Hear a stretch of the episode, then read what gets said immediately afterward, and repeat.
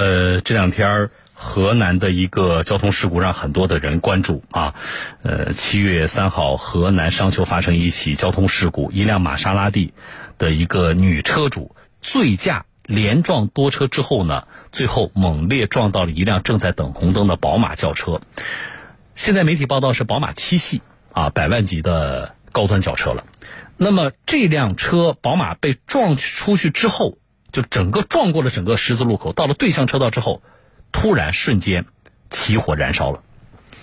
啊，关于醉驾，我今天不说，啊，因为醉驾在咱们节目里说的太多了，又是一起付出惨痛代价的案例。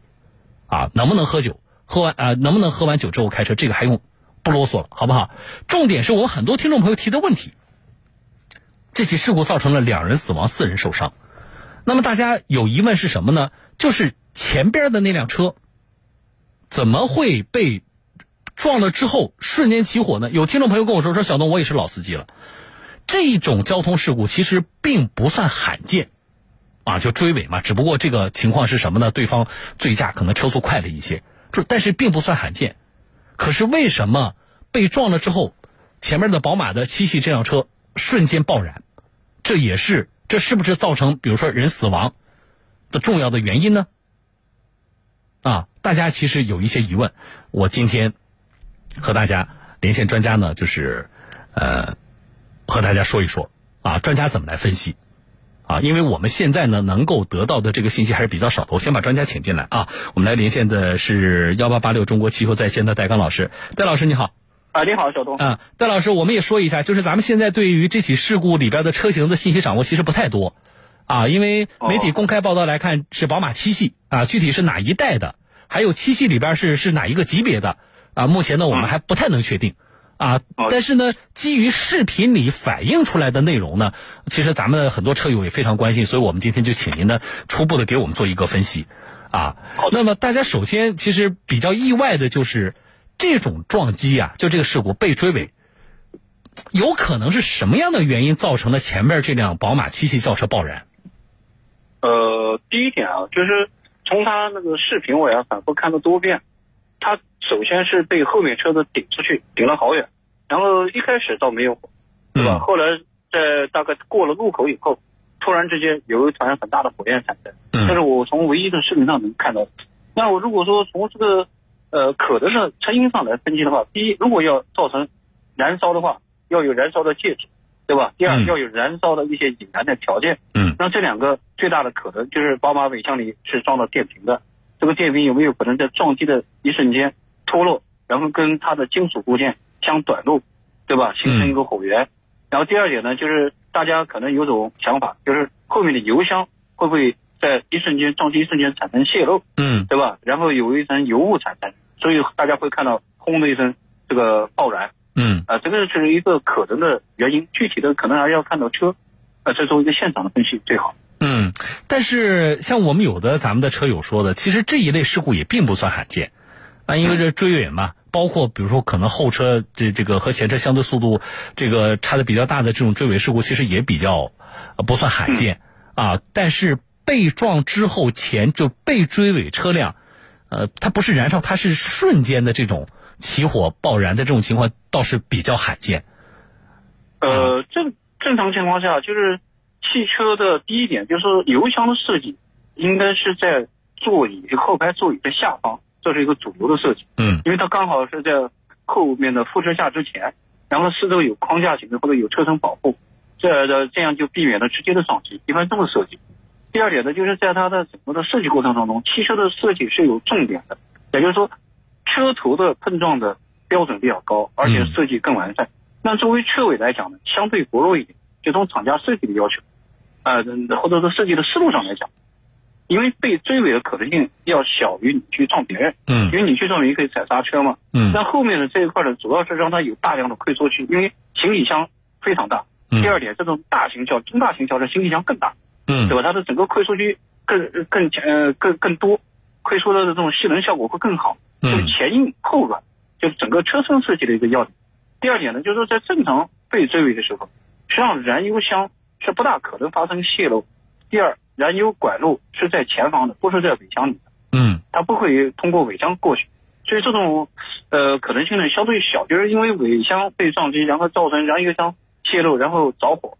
因为这个着火从这个交通上面那个视频上来看，不太容易看到到底是玛玛莎拉蒂那台玛莎拉蒂的车头方向引起的，还是在宝马的尾箱里面首先呃爆燃的。因为他们当时在过路口的时候，嗯，还是紧紧咬在一起的。网上其实有有一些呃，我们说就是一些叫大 V 吧。啊，就是他们的这个也是行业内的这个一些大 V，他们的分析呢，就是有一种观点认为说是宝马七系在被撞击的时候油箱破裂，导致燃油呃泄漏。那么这个时候有可能，比如说油箱破裂，或者是其他的撞击件儿，呃产生的火花，或者是跟地面摩擦产生的火花，瞬间引燃了这个燃油，然后所以才会有瞬间。这个车就后部变成了一个火球的这样的爆燃的这种情况出现。那么我按照您以上的分析，就是我能这么理解，其实您是不太，呃，怎么说，不太支持这样的判断的。呃，首先第一点，我是从我看到的视频上进行分析的。嗯。因为如果说你想燃油造成这种泄漏，造成这种爆发，那你的这个着火的时候，应该是从车子的底盘下往上升腾起来，甚至于会造成车身。受到这种爆发的压力的影响，车身会往上弹跳一下，嗯，就像我们经常看那个电影上，车子油箱都都会把车子炸的跳起来，嗯对吧？因为你是从下方往上嘛。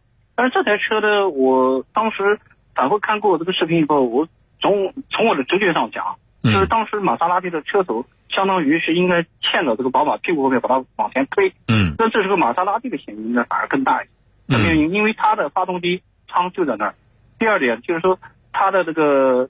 都采用了高压共轨的喷射系统，嗯，实际上这个是应该要强调的，因为以前的喷射系统就有三公斤到五公斤之间的压力，嗯，就算是泄漏，一瞬间喷出的燃油的油雾不会太多，但是现在的喷射压力，缸内喷射的压力可以达到一百公斤每平方厘米，你想，呃，这个可以设想一下，就相当于一个极细的管子，然后有很高的压力，嗯，把燃油喷出去，这时候就很有可能形成一个迅速形成一个大量的燃油的蒸汽，这时候就有点像。我在视频上看到这种现象，瞬间的这个火球特别的大，嗯，这个在军事上实际上是跟一个一个云爆弹有点相对的，这个以极细的燃油颗粒，大量的跟空气瞬间混合，然后有火花的点燃时候，就这种。剧烈的爆燃现象会出现。当然，我们这些分析都是基于目前很有限的这个对啊很有限的这个视频和相关的信息啊，然后然后做了不同的分析，我们供呃我们收音机前的听众朋友参考。但是这里边可能涉及到存在这些可能涉及到理论，我觉得值得我们大家了解一下。最后一个问题，然后呢，有多位听众朋友就说：“你说这多可怕？那我们等红灯的时候，如果后面上来一辆车的话，那我们是不是也是？”这个结果呀，挺可怕的啊！我们在呼吁这个喝完酒不要开车的同时，也有听众朋友出了一个这个主意啊，我们要向您求证一下靠不靠谱。就是说，有听众朋友说说小东建议大家以后在路口等红灯这种情况的话，都挂 N 档，啊，别拉手刹。这样的话呢，如果真的啊后边咱们也碰上一辆车高速撞过来，那是不是呢还能够减少一下就是我们这个车本身的这种啊这个因为有阻力所带来的车辆的这种伤害？这是靠不靠谱啊？呃，应该讲未必。嗯。什么原因造成的呢？当你在等红灯的时候，你如果不拉手刹，后面有车撞击你，你会更快的滑向路的中间。嗯。但这时候你的横向左右方向，这个来车会对你造成巨大巨大的杀伤，因为它整个就撞在你的侧面，对不对？嗯。这时候并不安全。第二点就是说，如果你刚好处在不是第一个位置，也就意味着你被后车撞击的时候，你会潜入追尾前面的车。你会受到两头的夹击，因为你自己车一点阻力都没有嘛，对不对？呃呃，对啊，就是你会陷入个两难，而且就是损失更大，就是你前面有撞到前面的车，后面再把你挤死，对吧？那这时候如果你拉到手刹呢，你可以让后备箱去承受一定的冲击力，让它溃缩，先吸能，就算往前窜动，也不会窜太远。嗯，所以这个方案一定是有缺陷的，就是不拉手刹肯定是不对的。嗯，好的，因为你不拉手刹，你会造成你的这种瞬间的移动你无法控制。第二个概念会对你的颈椎造成严重的伤害，因为你猛然往前加速，人的颈椎很有可能往后仰。如果你的头枕调整不当的话，就比较危险，反而会增加你的危险系数。哎呀，我觉得这么一说，我们要给，我觉得最后这一点要给咱们的收音机前听众朋友提醒，其实这个说法一直在流传着，啊，就不仅是因为这次的交通事故，一直以来好像在开车人内部也大家也都有对这个问题不同的看法。其中有一种说法就是刚才我说的，啊，我们我们就挂空挡，不拉手刹，啊。呃，以前大家的讨论更多停留在什么呢？就是说，如果这种情况的话，那会不会被撞击之后对变速箱、呃什么齿轮的有影响？但是我说，今天戴老师的以上的这个讲解，我觉得从安全的角度是更应该引起大家的这个重视的。谢谢您，戴老师啊，我们再见。嗯，好的啊，好，再见啊！希望以上我们今天汽车专家说过的我不重复了，因为我还抓紧时间接下一个电话啊。呃，希望以上我们汽车专家说的这些东西啊，对大家有用。河南的这个案例具体的分析，我们等要有更详细的信息出来。啊，如果说后续有必要的话，我再和大家请专家更详细的分析。今天的分析呢，其实是回应了我们很多听众朋友的关切吧。这是第一，第二就是最后我加的那个问题，啊，那这个问题呢，跟河南的这个案例呢没有关系，但是跟我们每天上路开车是有关系的啊。好了，抓紧时间说下件事儿。有听众朋友还在问，昨天我在节目里接了啊，前天我在节目里接了一个电话，无锡的呃常州的一位梁先生。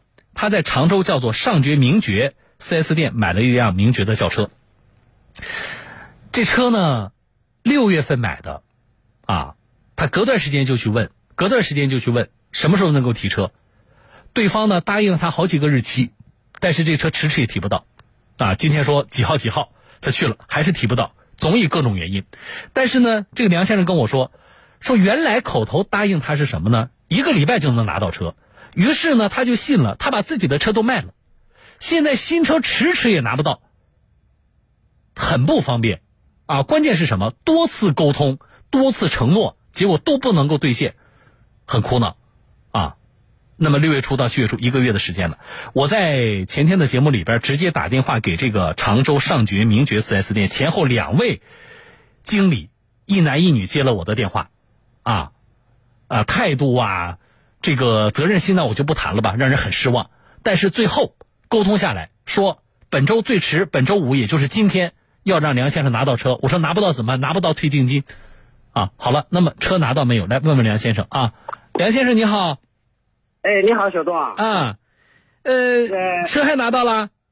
哎，今天很愉快的把车拿到了。哈哈哈。哦，拿到了。哎，对。啊。他们的他们的服务态度今天也很好的，对，很好的，我挺满意的。变好了是吧？包括他们经理的，包括销售员，他们的服务态度真的是很好的，我这我真的心里非常满意。啊，好了，我是因为通过这个媒体呢，我知道他们也不容易嘛，就是说，嗯，但是我也想想让他们也了解一下，我们消费者也不容易。嗯，从这个整个我买车的过程来说，嗯，他们这次给我的。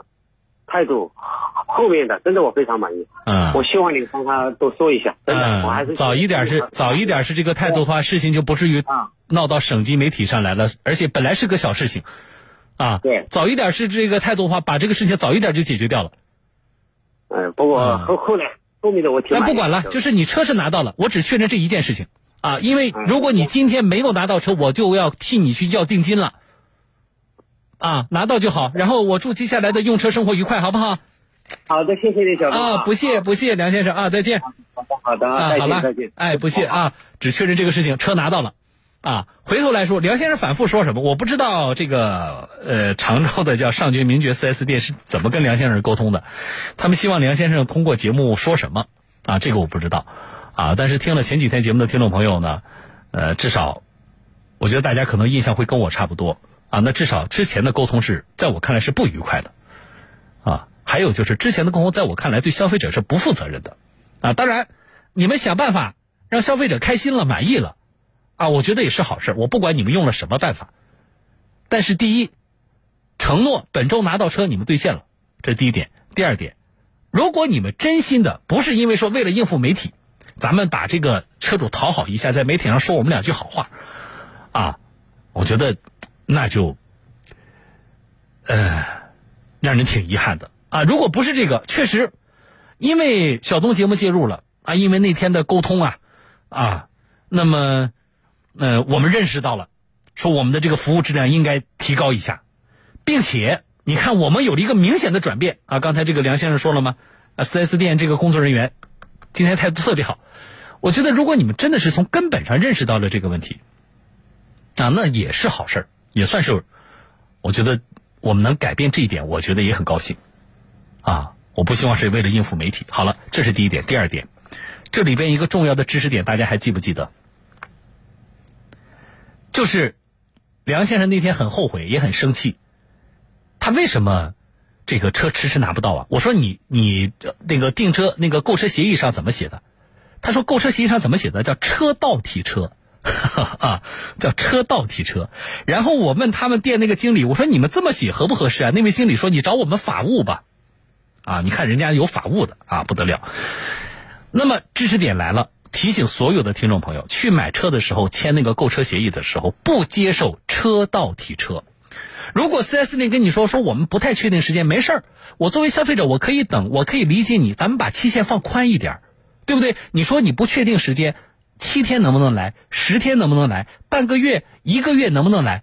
啊，我把时间给你放的宽一点，但是我一定要标注上一个具体的提车的日期。各位，这是重要的知识点啊，画红圈了，请各位注意。